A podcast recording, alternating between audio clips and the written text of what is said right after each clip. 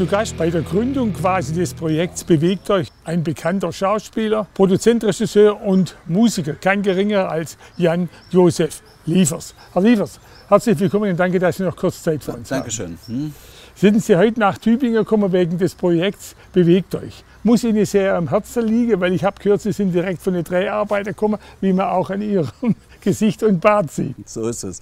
Ja, es liegt mir am Herzen. Und ähm, ähm beruflich ist es so, ich bin... Äh, ähm, man, man, denkt immer, Schauspieler feiern immer nur oder liegen im Bett bis mittags und so. Also ich bin, äh, wäre dann kein gutes Beispiel für dieses Bild, sondern bin eher jemand, der gern früh aufsteht und rausgeht. Ich fahre Rennrad, ist so ein bisschen mein Sportgerät geworden und, und ähm, hab, weiß, habe beim eigenen Leib erfahren, dass Bewegung eben besonders auch in frischer Luft, aber auch drin, äh, mir gut tut. Und ähm, ähm, man sieht es bei Kindern noch viel besser.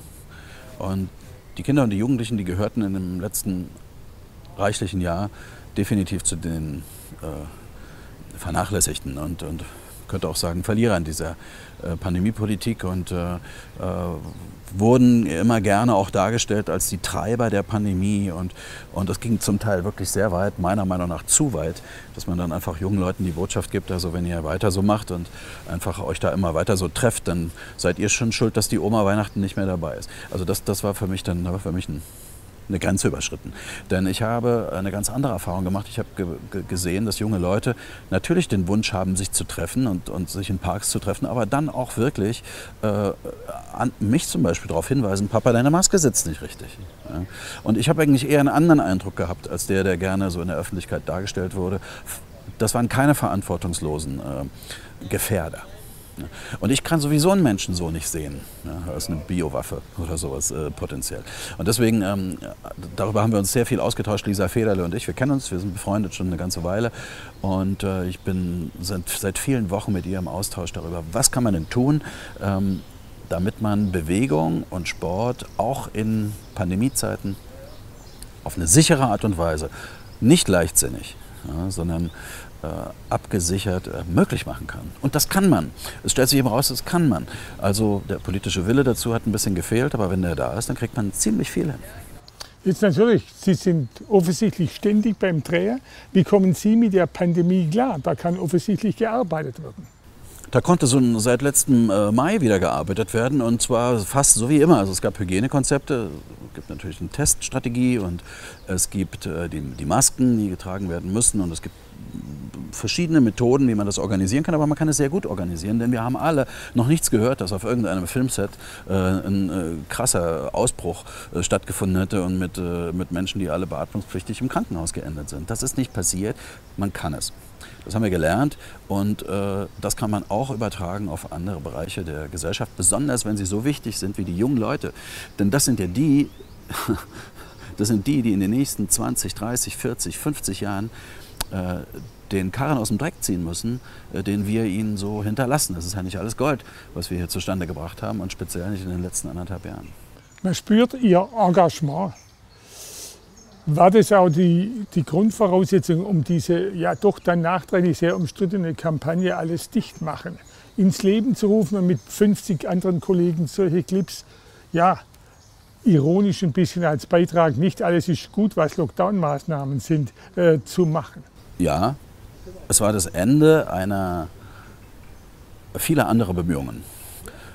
Ohne uns wird es still, war zum Beispiel so ein Hashtag, unter dem äh, auf die Situation von Künstlern, speziell solchen, die auf Publikum angewiesen sind, hingewiesen wurde. Ähm, es gab Demonstrationen in Berlin bis vor, bis vor ähm, den Reichstag und Konzerte wurden, äh, Herbert Grönemeyer hat gespielt auf dieser Protestveranstaltung. Es wurde sehr, sehr viel gemacht. Sehr viele Leute haben versucht, mit einem zivilisierten und vernünftigen Ton auf ihre Situation aufmerksam zu machen und sie wurden auch gehört und dann ist überhaupt nichts passiert. Und äh, am Ende so einer Kette von Bemühungen steht dann eben auch mal sowas wie alles dicht machen. Ja. Aber ähm, das, was dann damit gemacht wurde oder die, die Ecke, in die versucht wurde, das zu stellen, ähm, das war ein ganz kurzer Reflex, der hat gar nicht lange gehalten und ich sage Ihnen was, ich kriege heute noch. Jetzt, heute, Nachmittag, habe ich wieder zwei Briefe in die Hand gedrückt bekommen von Menschen, die gesagt haben, danke, dass Sie das gemacht haben, Sie haben uns aus dem Herzen gesprochen und äh, ähm, ähm so kann das nicht weitergehen. Also ganz offensichtlich haben wir trotzdem, obwohl äh, gerne behauptet wird, das sei missglückt, ja trotzdem ein paar neuralgische Punkte berühren können, äh, die, die, die scheinbar ansonsten sich keiner getraut hat, mehr anzupacken. Also Ironie und Satire scheint halt schwieriges Feld zu sein in der Politik. Das sieht man nicht zuletzt an unserem Tübinger Oberbürgermeister Boris Palmer. Ja, ich habe es mitgekriegt. Und zwar war das ja ein paar Tage nur nach alles dicht machen. Und, äh, und äh, was ist nun Satire? Was darf sie? Ähm, ich weiß nicht, ob Sie sich noch erinnern können. Auch Jan Böhmermann hat ja mal ein äh, Schmähgedicht über, über Erdogan geschrieben oder, oder zum Besten gegeben. Da ging es dann um ähm, äh, seine sexuellen Beziehungen zu Ziegen und was weiß ich noch alles. Ich sag's das mal, drück's das mal etwas so aus Durfte das sein oder war, das, äh, war da Linie überschritten? Und damals haben sich alle sehr leicht darauf einigen können, das sei Satire, das darf die. Und ähm, in unserem Fall war man äh, nicht dieser Meinung. Also das muss letztlich jeder Mensch selbst entscheiden. Und der Spaß oder auch die Freude oder auch über etwas zu lachen, was eigentlich nicht zum Lachen ist, das ist auch Teil dessen einer Überlebensstrategie, die Humor heißt bei Menschen. Wir lachen oft über Dinge, die eigentlich nicht zum Lachen sind. Und was macht es? Es macht es nicht klein, sondern es macht es erträglicher. Haben Sie grundsätzlich ein bisschen Sorge, dass man bei uns mittlerweile das Gefühl hat, nicht mehr alles zu sagen zu dürfen, nicht mehr kritisieren zu dürfen, was gegen den Mainstream ist? Also ich komme ja aus einem Land, wo das wirklich nicht möglich war, alles zu sagen. Also hat, da wäre man vielleicht für so eine Aktion Sie sind in Dresden geboren. in Knast gekommen, ne, damals in der DDR. Also da hatte man wenig Toleranz für sowas.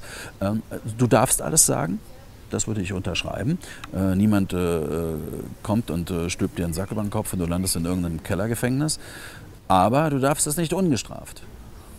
Also dann musst du, musst du dir klar darüber sein, dass es sozusagen eine Art äh, Vergeltungskommando gibt, was dann besonders im Internet losgelassen wird und, und versucht, dich zu isolieren, dich, äh, dich, dich zu, auszuradieren eigentlich. Darum geht es. Das Cancel Culture, das ist das englische Wort dafür, dass man einfach Dinge, die man nicht mag, ausradiert und vernichtet. Das ist natürlich eine bedenkliche Angelegenheit, weil ich frage mich, wie lange es noch dauert, bis diese Kultur aus dem Internet ins richtige Leben rüberschwappt. Ja, und auch damals bei uns hat ja jemand verlangt, dass wir nicht mehr beschäftigt werden sollten bei, beim öffentlich-rechtlichen Rundfunk, ein Rundfunkrat. Also er hat das dann zurückgezogen, das muss man auch sagen, und hat, hat sich dafür entschuldigt und gesagt, ich weiß nicht, das war ein Fehler. Aber ähm, ähm, man stelle sich vor, das wäre nicht so gewesen. Ja. Also da muss man ein bisschen aufpassen. Ich, ich glaube, man darf alles sagen und ich glaube sogar, man muss alles sagen. Und je mehr man das tut und je mehr man diese Übung macht, ich weiß, dass ich damit jetzt anecke, aber ich sage es trotzdem. Ja?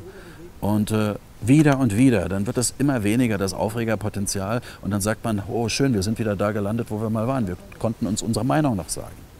Ja? Ich habe ein paar Halbsätze noch aufgeschrieben, ja. weil wir relativ wenig Zeit haben und Sie sehr ja. eloquent natürlich, das vielleicht kurz und prägnant Ich, ich, ich fasse mich kürzer ab jetzt. Nein, ich, hätte noch, ich habe noch eine wichtige Frage an Sie weiterzugeben, was den Münsteraner Tatort betrifft, der ja. mit die höchsten Einschaltquoten hat. Wie kann ein normaler Mensch, ein talentierter Schauspieler, eine junge Schauspielerin Gelegenheit kriegen, da mal mitzuspielen? Das ist nicht ganz einfach zu beantworten, aber ich kann sagen, dass es Menschen gibt, die heißen Casting-Direktoren. Das sind Leute, die helfen den Regisseuren und den Produktionen beim Besetzen der Rollen.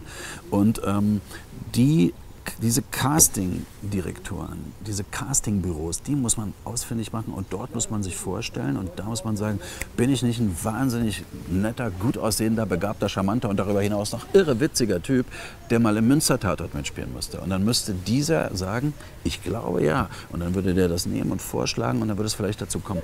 Ansonsten gibt es leider keinen äh, parlamentarischen oder so Weg, gibt es nicht. Zu den Halbsätzen. Ja. Die sind unter sich gar nicht zusammenhängend, aber für Sie, denke ich, signifikant. Okay. Äh, Sie sind in Dresden geboren, wir haben es angesprochen, in der DDR bis zur Wende aufgewachsen. Der Halbsatz heißt, besonders geprägt in diesem System DDR hat mich die Abwesenheit von äh, Freiheit tatsächlich. Äh, die Landtagswahl in Sachsen-Anhalt hat gezeigt, es gibt noch sehr viele Probleme, zu einer richtigen Einheit zu werden zwischen Ost und West. Damit wir uns weiter in Richtung bessere Einheit entwickeln, kommt es vor allem an auf. Wir müssen uns für ein, auf das gegenseitige Interesse aneinander. Wir müssen uns mehr füreinander interessieren. Das ist tatsächlich ein Problem. Und das ist auch von Anfang an so gewesen. Während die Leute, ich ist jetzt doch mehr als ein Halbsatz, ich versuche mich kurz zu fassen. Während die Leute aus der DDR fast alles über den Kulturbetrieb im Westen wussten, mhm. wer da die Schlagersänger waren, wer die angesagten mhm. Gangster waren und sowas, gab es umgekehrt überhaupt null Interesse an dem, wie die Leute damals in der DDR wo gelebt haben. Was war denen denn wichtig? Komplette Ignoranz und das ist eigentlich bis heute so geblieben und das ist schlecht. Jede Krise bietet Chancen, dass es nachher besser wird, sagt man immer. Für die Zeit nach Corona wäre mir vor allem wichtig, Ähm, Ehr- Ehrlichkeit und Transparenz im Rückblick. Es hat natürlich jetzt keiner mehr Lust, sich groß zu beschäftigen mit dem letzten Jahr, weil es allen so zum Hals raushängt. Wir werden aber nicht drum rumkommen. Äh, uns da da gibt es einige Sachen, die, die müssen auf den Tisch. Hm? am Schluss noch was etwas anspruchsvoll Gesellschaftliches. Oh, Es gibt ein Zitat, die Gesellschaft driftet deswegen immer weiter auseinander, weil die Bereitschaft zur Veränderung sehr unterschiedlich ausgeprägt ist. Auch wenn die Veränderungen eigentlich objektiv gesehen notwendig sind. Deswegen der Halbsatz, dem stimme ich zu, dass es so ist, weil dem stimme ich nicht zu, weil. Dann sage ich, dem stimme ich nicht zu. Ich glaube nicht, dass es wirklich um die eifersüchtige, äh, äh, das, das, das Festhalten an, an, an einer Mark mehr oder weniger hängt. Ich glaube, dass die Menschen schlau genug sind zu sagen, okay, dann ist das jetzt eben mal ein bisschen teurer. Wenn ich verstehe, warum, wir driften aus einem anderen Grund auseinander. Wir driften auseinander, weil wir aufhören, äh, den Diskurs zu suchen. Wir vermeiden ihn und sagen, wenn du nicht sagst, was ich sage, dann bist du ein Rechter, ein Linker oder ein Grüner oder ein Spinner oder du bist ein Nazi oder du bist ein Gutmensch. Wir, wir, wir labeln uns ab und, und, ähm, und das ist schlecht. Da, deswegen driften wir auseinander und natürlich auch, weil die Medien ähm, äh, dagegen zu wenig tun tatsächlich. Also die, die, die, sie tun ihren Beitrag ja mit. Leider. Das finde ich leider ein bisschen schade. Aber die, äh, ähm, die, die Kunst ist übrigens nicht so. Das muss ich wirklich sagen. Das ist ein großer Vorteil von Kunst. Kunst ist ein Spiegel unserer menschlichen Seele und wir bringen Leute zusammen und wir, wir, wir, wir bringen sie, treiben sie nicht auseinander, indem wir sie beschimpfen oder ihnen äh, Labels anhängen. Ist das eigentlich auch so, wenn Sie, das darf ich doch noch nachschieben, bei so einem Tatort, haben Sie da das Gefühl, ich muss auch eine Message transportieren? Oder ist, das, ja, oder ist das für Sie ein Fall zur Unterhaltung? Also für mich ist es erstmal ein Beruf, mein Beruf, ich übe den aus und, äh, und, äh, und, und jemand, der Dächer decken kann, der deckt eben Dächer gut und da soll es nicht reinregnen und super. Also so ist es bei mir auch. Ich versuche Filme zu drehen, die möglichst vielen Menschen gefallen, wo die sagen, wenn der Liefers dabei ist, das gucke ich mir gerne an. Irgendwie ist immer gut. So. Das ist das berufliche Ding dabei. Aber natürlich ist mir klar, dass wenn 14, über 14 Millionen Menschen einen und denselben Film schauen, nämlich den Tatort im Fernsehen, den Münster-Tatort in diesem Fall, äh, dass das noch ein bisschen mehr ist als nur gutes Entertainment. Und das, ich, ich, manchmal versuche ich mir vorzustellen, das ist so wie das Let eins der letzten Lagerfeuer, um, um die man sich so äh, sonntagsabends versammelt. Und zwar unabhängig davon, wie, viel, wie hoch das Jahreseinkommen ist, unabhängig davon, ist man Akademiker oder nicht oder ist man Schulabbrecher oder sowas. So, und das gefällt mir daran, muss ich sagen, gut. Und das ist dann auch ein bisschen mehr als nur reiner Job. Herr Liefers, vielen Dank, dass Sie bereit waren, die Fragen so offen und prägnant zu beantworten und natürlich viel Erfolg für das Projekt Bewegt euch. Vielen, vielen Dank.